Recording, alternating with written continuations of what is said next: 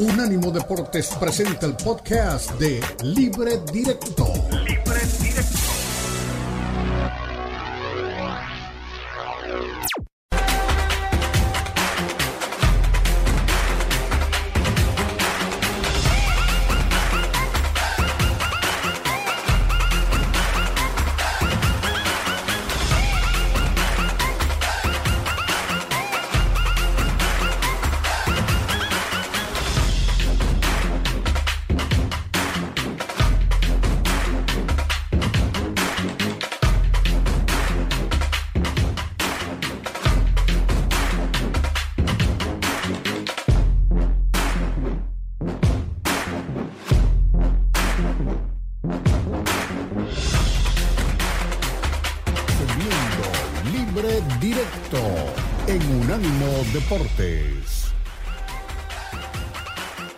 Regresamos, libre directo. Estamos en Unánimo Deportes, Unánimo Deportes Radio. Estamos en todas nuestras plataformas digitales, en la aplicación de Unánimo Deportes y en la página de unánimodeportes.com. Allí usted entra y tiene toda la información y todo lo que necesita saber del mundo del deporte. Hasta de Canelo Álvarez le hablan ahí, o sea que no, se quede intranquilo. Pero bueno, es tiempo de juntarnos en el Mundial y el fenómeno de las apuestas porque ya así, ahí está don Rafa Torres, popularmente conocido en los altos mundos, que el otro día que en el bajo mundo y me regañaron, que en los altos mundos es conocido como patotas. Eh, a ver, Rafa, así como anda enloquecido el planeta, que ya superó los 5 mil millones de espectadores por televisión, los casinos también se enloquecieron, están enloquecidos, es decir, es el evento que más plata ha producido, el que más va a producir, cómo se está moviendo la línea para este fin de semana. Y yo le estaba oyendo ahora por el interno, creo que hay una cantidad de modificaciones, no hay empates, ¿no? Bueno, usted explícanos, que es el que sabe de eso. Querido Rafa, buena tarde. Ricardo, Eli, Diego, ¿cómo están? Pues sí, eh, el Mundial, como habíamos comentado en algún espacio, es el evento donde más se apuesta, donde más dinero se mueve. En un evento solito de, de dos horas es el Super Bowl, pero en un mes, tres semanas, es el, es el Mundial, de eso no hay la menor duda, ¿no? Eh, eh, ahora para la, final, es importante mencionar que hay varios casinos que por el momento han cerrado la posibilidad de un empate entre Francia y Argentina. ¿Qué quiere decir eso? ¿Por qué? Eh, algunos cierran ciertas apuestas por momentos porque a lo mejor les cayó una apuesta fuerte, a lo mejor están esperando una ah. noticia que alguien les dijo, en algunos casinos ahorita no se puede apostar al empate. Se puede apostar nada más a ganador uno u otro y por la vía que sea. En otros sí sigue abierto, ¿no? Pero hablando en general, en todos, en todos, ahorita Argentina está en más 180 y Francia también está en más 180. Están empatados. Y donde ah, por eso cierran el empate, Rafa. Es muy probable el empate. Es correcto y en algunos lugares donde se puede apostar, el empate está en más 200. Entonces, como bien dice Diego, mucha gente va a estar apostando al empate. Recordemos que el empate se considera los 90 minutos, no tiempo extra, nada más 90 minutos.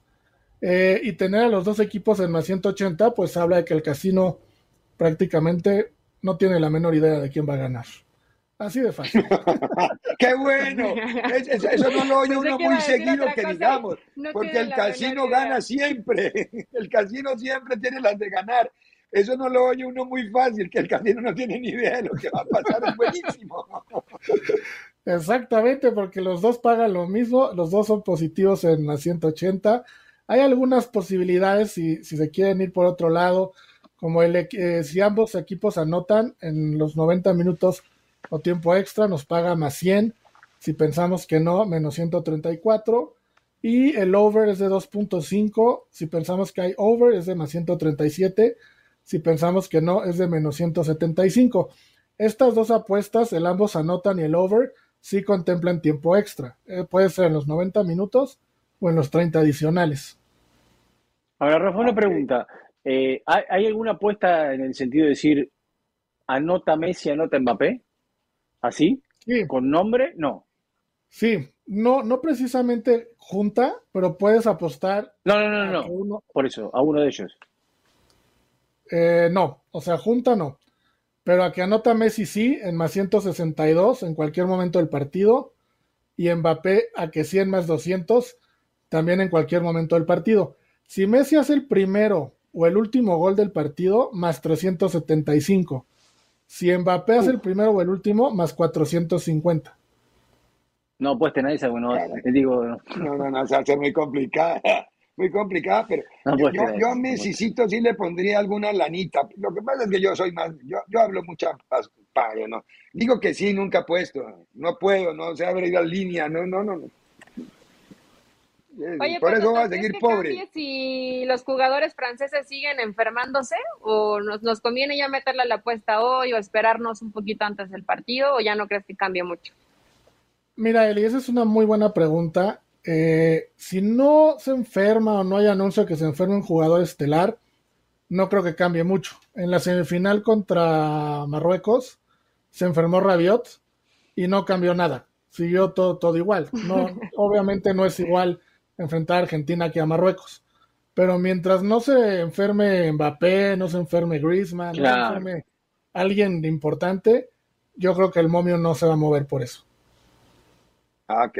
Es decir, los defensas no importan, porque en este momento, hoy, no, a esta hora, Barán y Conate, Barán y Conate, que son los dos centrales titulares de Francia, están en duda. Bueno, esto, no, esto como el balón de oro, Mayorga, no compiten los defensas. Esto acá es para delantero nada más. Son los que Tiene razón, el balón de oro, los arqueros no deberían estar ni los defensas tampoco. Tiene toda la razón. Y también hay que considerar que si hay una selección que se ha podido sobreponer a lesiones y, que sus jugadores principales no estén, es Francia, ¿no? Entonces, pues si algunos, algunos se va, en el casino no creo que afecte tanto. Ya en la parte estratégica, posiblemente sí, pero en el casino no afectaría, no, no creo que afecte tanto.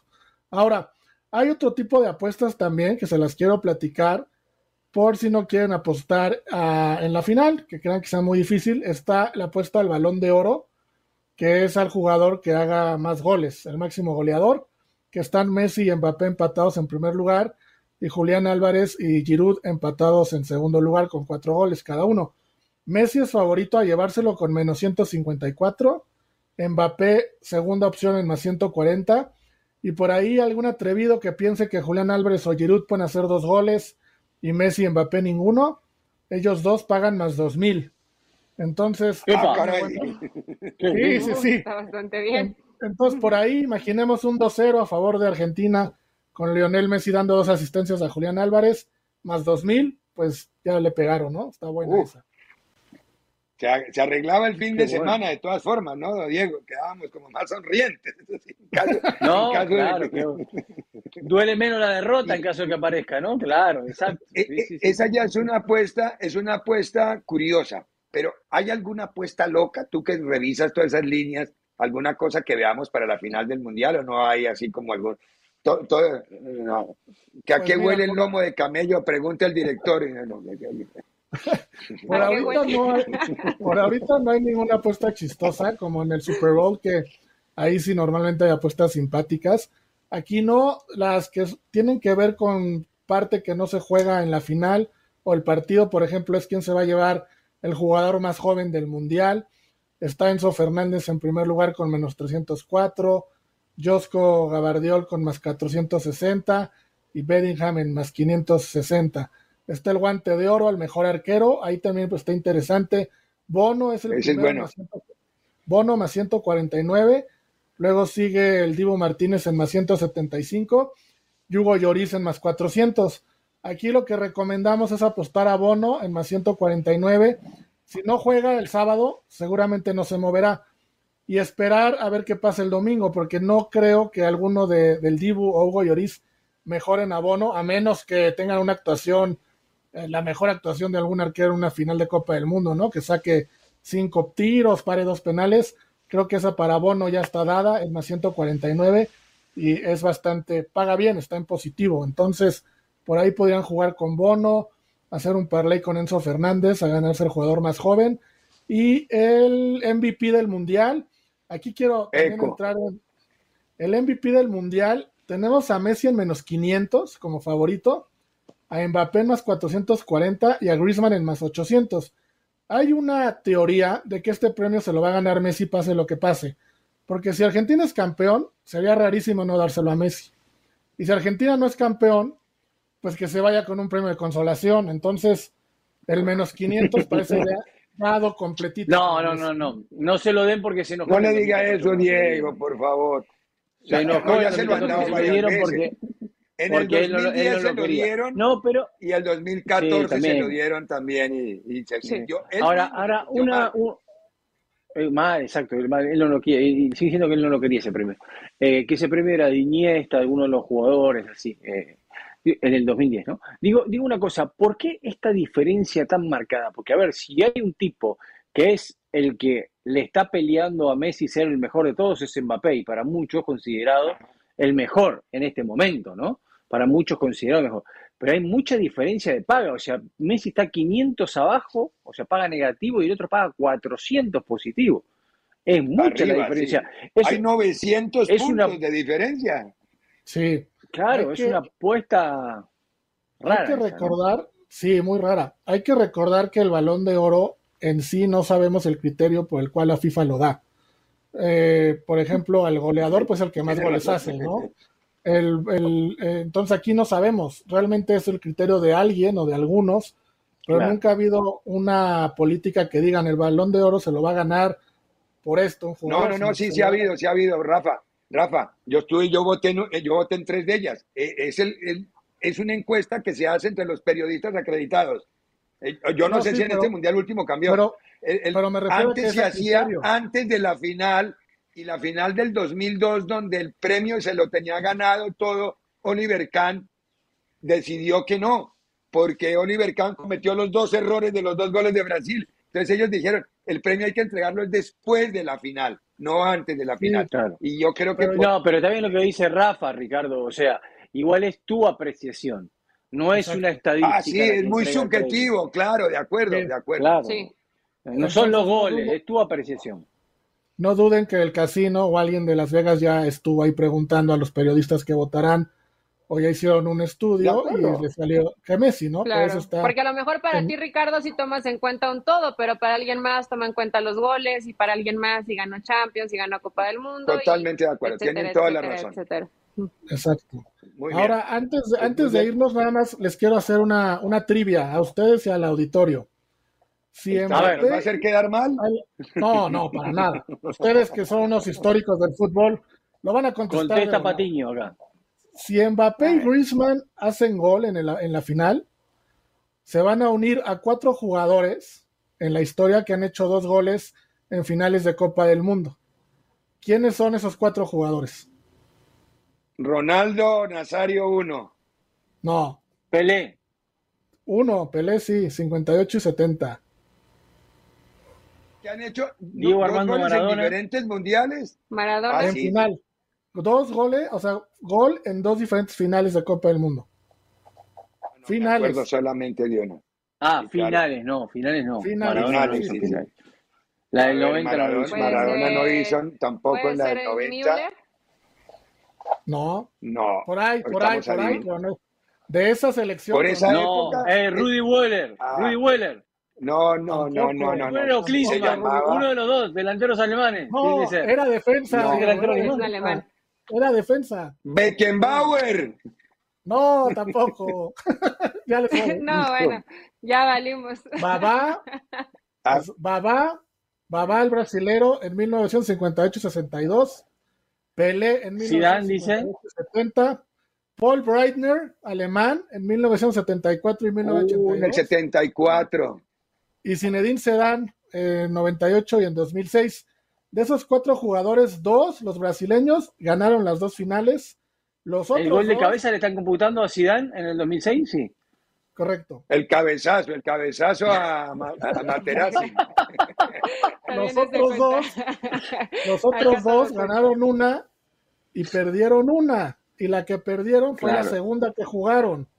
Entonces, por ahí puede haber un truquito para que Diego esté más tranquilo este domingo.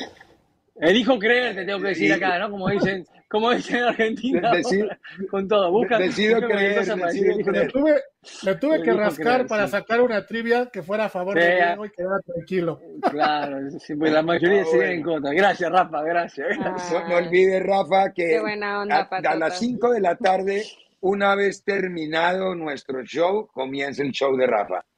Unánime Bets va a comenzar a las 5 de la tarde, una vez termine el show nuestro comienza Unánimo Bet y ahí está toda la línea de apuestas, la va a explicar Rafa, de lo que va a pasar en la final del campeonato del mundo y de lo que puede suceder en los casinos, lo que está sucediendo en los casinos y cómo se mueven las apuestas alrededor de la gran final del próximo domingo del campeonato mundial.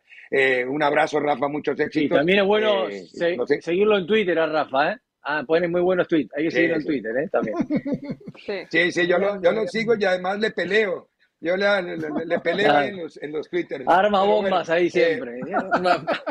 bueno, tenemos que ir a la pausa y a la vuelta de la pausa tenemos, démosle un poquitito a México. Anoche jugaron el equipo, iba a decir Pumas por Lili, Necaxa y América en Toluca y terminó por ser un gran partido. Un gran partido. Así como cuando hablamos de que los partidos son ladrillos, también cuando son buenos los Breve continúa libre directo en Unánimo Deportes.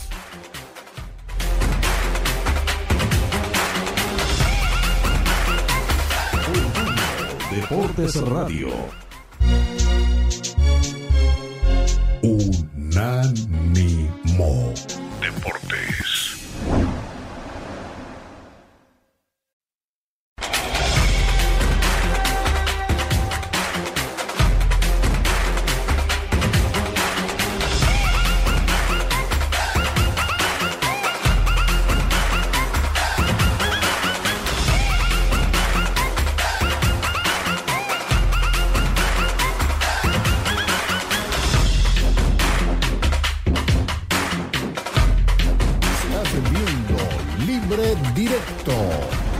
Deportes.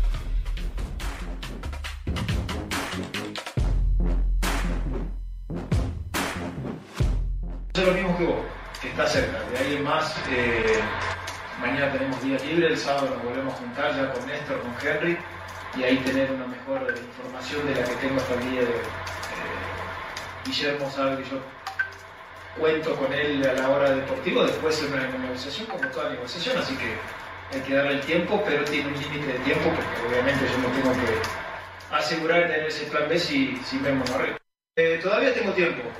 La, fecha de expiración de poder ingresar los que vamos a inscribir eh, falta mucho tiempo.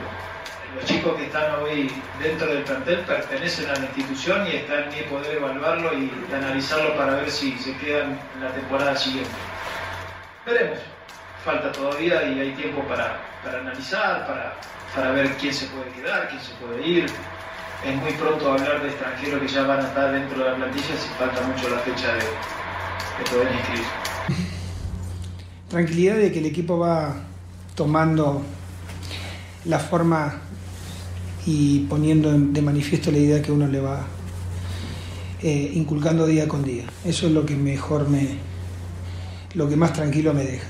Tanto en la parte defensiva que hicimos, creo, un muy buen trabajo porque el poderío del equipo que está enfrente ni hace falta que, yo lo diga, ¿no? Em, nos notamos eh, sólidos hasta los 38 minutos del primer tiempo. Nos desconectamos 7 minutos y nos empatan el partido. Es un aprendizaje, eso es un aprendizaje muy fuerte que nos deja este partido de las cosas negativas. Y después un segundo tiempo eh, donde mantuvimos el ritmo, tuvimos muchas opciones claras de gol. ¿Sí? Y, contrarrestamos, volvimos a contrarrestar bien el rival. Entonces, un saldo positivo, más allá del empate, un partido que, te vuelvo a repetir, por el torneo ganando 2 a 0 no se puede escapar. Eh, Tiene razón, un partido 2 a 0. Eh, todo el mundo dice, esa es viejísimo esa frase. No sé si fue tu el día el de ese cuento. El resultado más difícil del fútbol es el 2 a 0, porque todos nos confiamos y nos remontan. Y, y sigue pasando. Aunque a mí denme un 2 a 0 de entrada, yo sí me lo asumo. A mí denmelo así de entrada, yo no tengo problema. Pero, pero sí es verdad. Lindo partido. 30 y algo de minutos, bueno, antes, 20 y algo llega el primer gol, eh, luego llega, los dos goles se los hicieron al América con balón detenido, ¿no? Y con balón cruzado al área y con distracciones y a pesar de que estaba marcando mixto, dos goles. Ahora, cuando se puso a jugar América, el gol de Brian es un golazo. El de cabecita de penalti se lo hacen a él, pero bueno, en una jugada normal, ingenuidad de Segovia. El gol de Roger es una obra de arte, es un, poema. Se comió a Messi ayer. Eh, es un gol a lo eh, Messi. Roger. Sí, sí, pero y, Qué increíble lo de Roger, ¿no? Porque todas las temporadas siempre, se dice. lleva cinco años que lo están sacando. Que se va, que se va, que no lo quieren, que, que chau, que esto, y él sigue ahí, sigue ahí firme, Roger.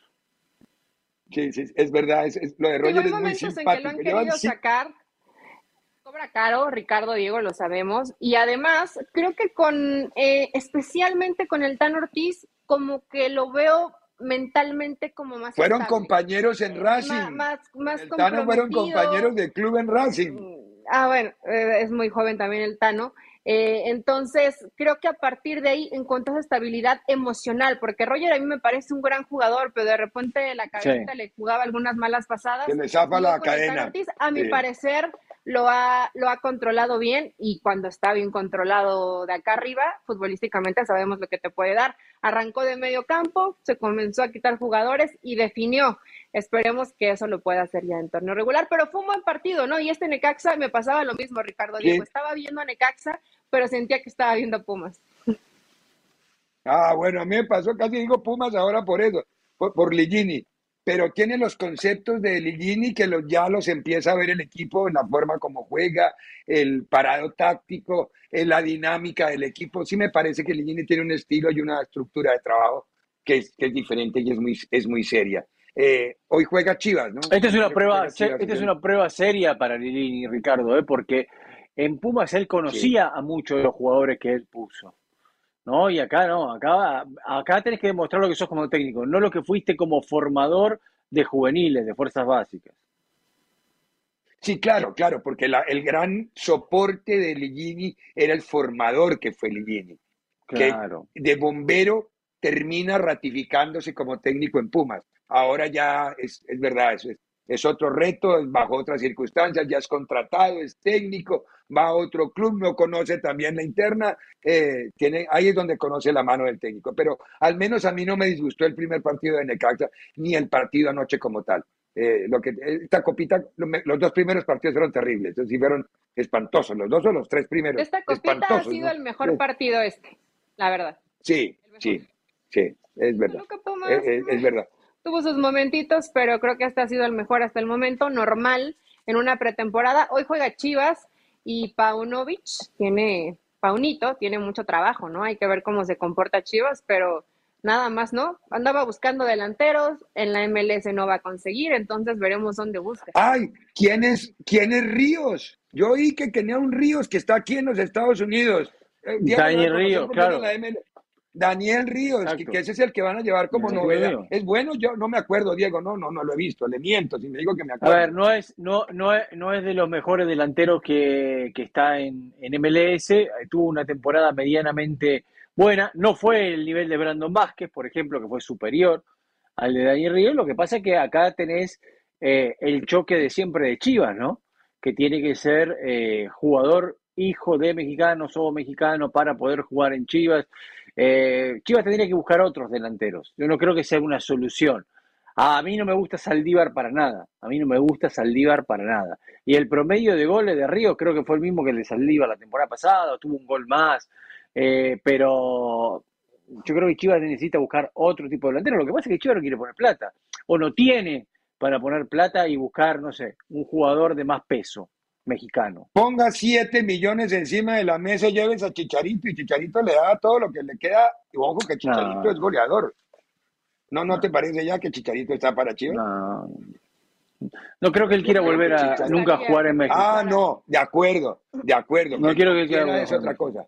Pero yo digo, Chicharito en Chivas podría funcionar como goleador. Ese la mete, va a meterle 12, 13 goles por temporada por torneo, perdón, no temporada, por torneo. Y eso es una garantía. No sé si Ricardo, pero con que tengas una cuota de 8-9 es una buena cuota goleadora para, para Una- el delantero en México. Pero no una sola cosa. Y aparte el dinero, es mucho dinero lo que hay que pagar. Eh, No sé la cosa. ¿Qué hizo el, el de la escuela de, de Johan Cruyff que no pudo sacar ni un lateral derecho, un delantero? Eh, o sea, no saca nada la, la Academia de Chivas. ¿Qué hizo? ¿Cuál le fue el trabajo? Porque ya tiene como tres años trabajando en las fuerzas básicas, ¿no? No, no, no, no sé, hay una buena pregunta. Voy a preguntarle a Fernando él, él cuando vuelve en febrero o en enero. No sé cuándo vuelve Fernando. Fernando dijo que quería descansar, entonces digo que enero. El que tiene plata hace lo que quiere. El que Claro, ya, que que- Claro. El que Bueno, puede lo esta hace es la re- y el que no. Esta es la revista, la revista de Unánimo Magazine o Unánimo Revista que aparece, lo encuentra en la página de unánimodeportes.com. Toda la temática del campeonato mundial. Este número es todo dedicado al campeonato del mundo. Encuentra a Messi, encuentra a Cristiano, encuentra el lado oscuro del campeonato mundial, la tecnología, que ya aquí hablamos sobre los varones. Bueno, toda la temática del mundial la encuentra ahí. Vamos a ir a la pausa. Después de la pausa hacemos el resumen del día 27 del Campeonato del Mundo, la previa de la final del próximo domingo. En breve continúa Libre Directo en Unánimo Deportes.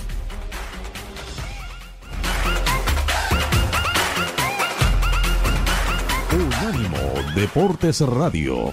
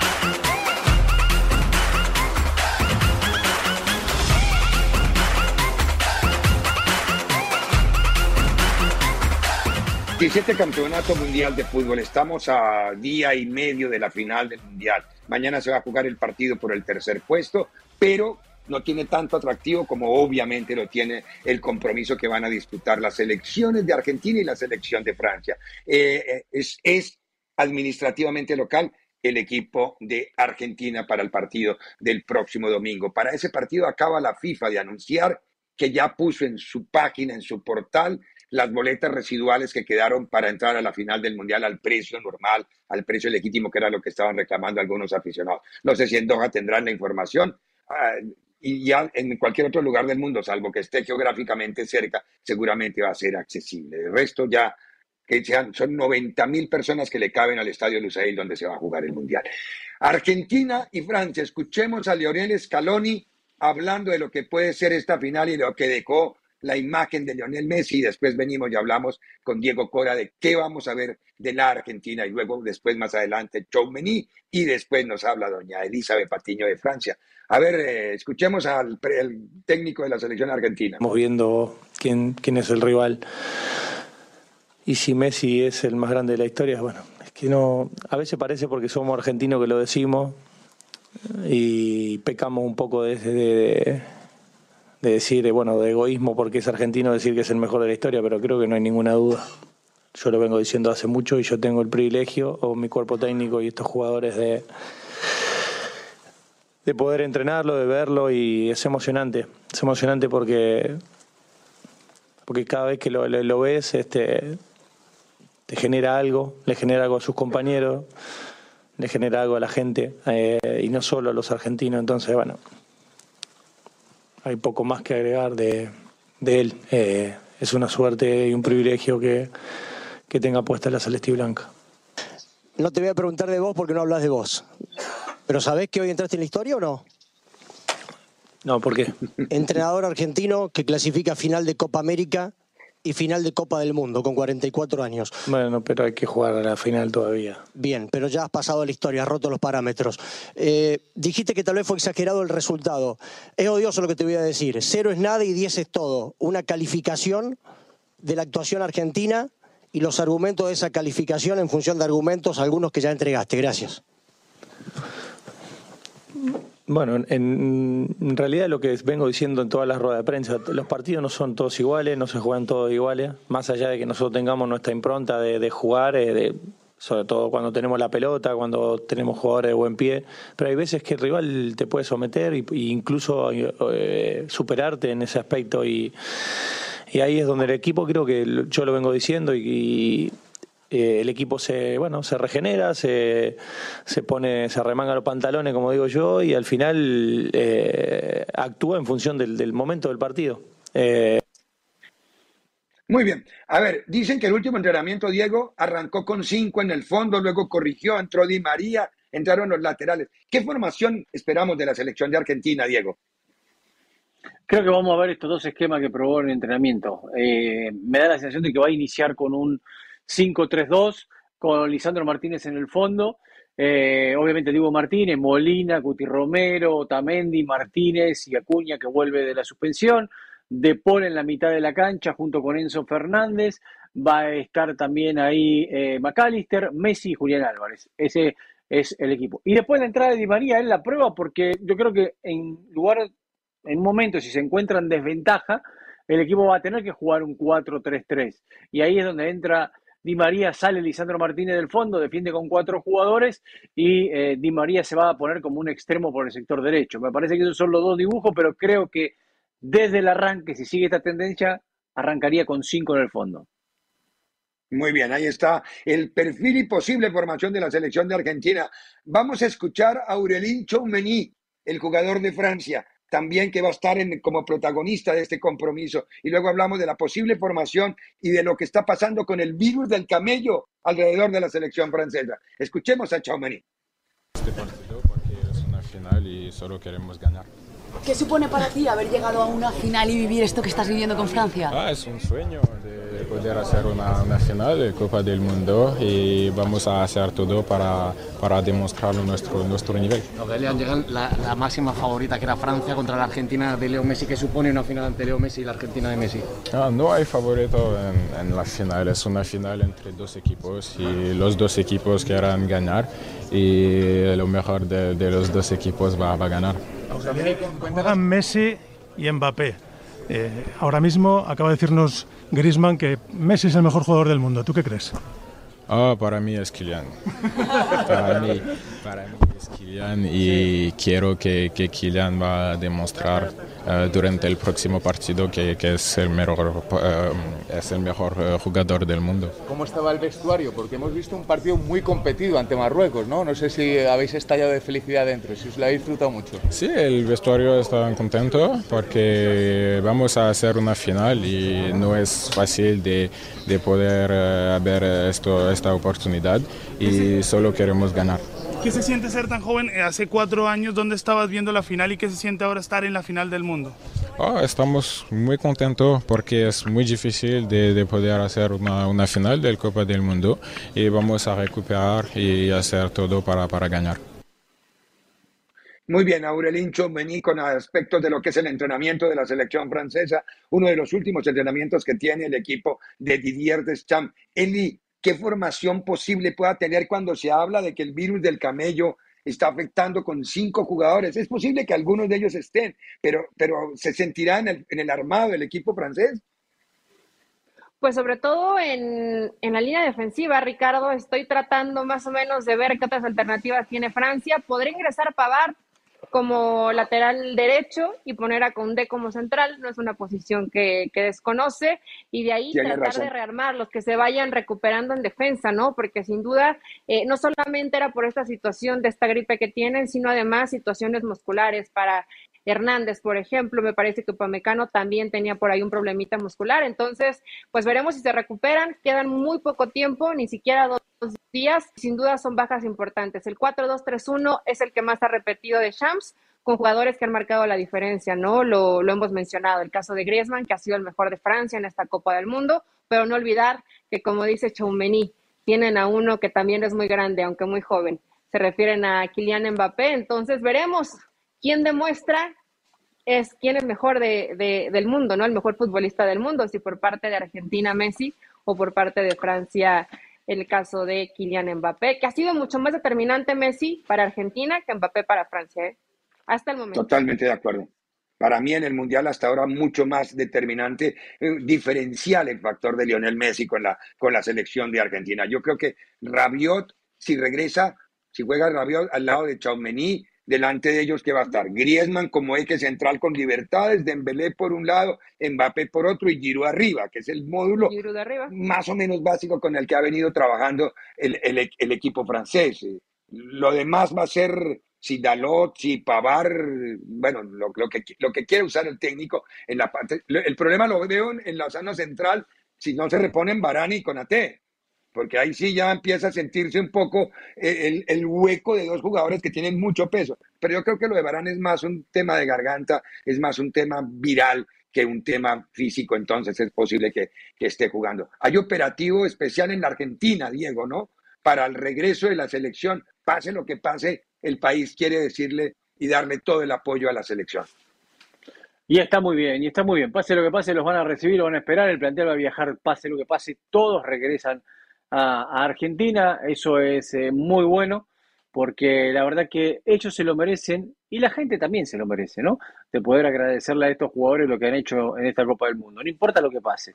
Eh, Dios dirá y hay que ver y hay que obviamente jugar el partido, pelearlo, lucharlo y, tratar de ganarlo, porque para esos para eso están ahí, ¿no? En esta final. Pero bueno. Claro, sí, sí, sí, sí. Menos mal que no tengo a Elisa de Patiño como en el partido en Holanda adelantándome el partido, claro, menos mal, menos mal. sí, ya, es una ventaja. Muy bien, muy bien. Pues esto es lo que, nos espera el próximo domingo. Solo díganme mañana, yo sé que es un partido que no, no, no, no, pareciera que no, pero para Croacia y para Marruecos es un partido muy especial. Si fuera México, Colombia, que estuviera ahí, uno se volvería loco por verlo. Es, es una medalla en, a nivel de los campeonatos mundiales tienen gran significado. Lo que pasa es que lo vemos como el partido de los Diego, ser el tercer, el tercer mejor equipo del mundo es un mérito bien importante, ¿no? Croacia, que está repitiendo llegar a esas instancias, eh, bueno, se quedó antes de llegar a la final, y Marruecos haciendo historia como un equipo africano que se instala en ese lugar. Eli, para Marruecos, ser tercero es ganar una Copa del Mundo, ¿eh? Te lo garantizo. Para Marruecos, ser tercero es ganar una Copa del Mundo. ¿eh? Sí, sí, sí. Claro, O sea, el recibimiento que van a tener esos jugadores va a ser notable. Y aquí está Croacia. ¿Con quién se quedan? A mí me parece que a pesar de lo de Marruecos, Croacia tiene un poco más de peso específico como equipo. Pero bueno, eh, Diego, ¿Croacia o Marruecos? A ver, comparte lo que usted dice. Croacia es mejor equipo, tiene más peso específico. Espero que sea Marruecos por ello, se lo merecen. Eli, ¿los marroquíes o los croatas? Yo creo que Marruecos se lleva el tercer lugar. Está bien. Todo lo que quieras saber en el mundo del fútbol y en el campeonato del mundo y en el mundo del deporte, ya el lunes volvemos, bueno, el martes volvemos a la normalidad en la página de unánimodeportes.com.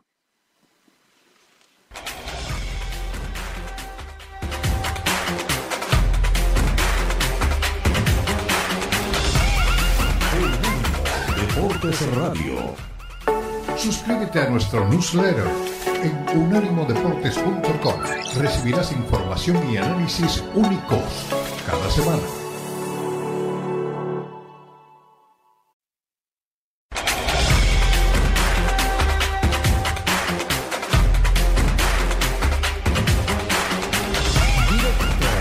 en Unánimo Deportes. Entramos en la recta final previo a la, a, la final. Eh, a ver, ¿qué hay, para agregar? Estaba leyendo el torneo de la Alcudia que se jugó en la costa valenciana después del Mundial del 2018.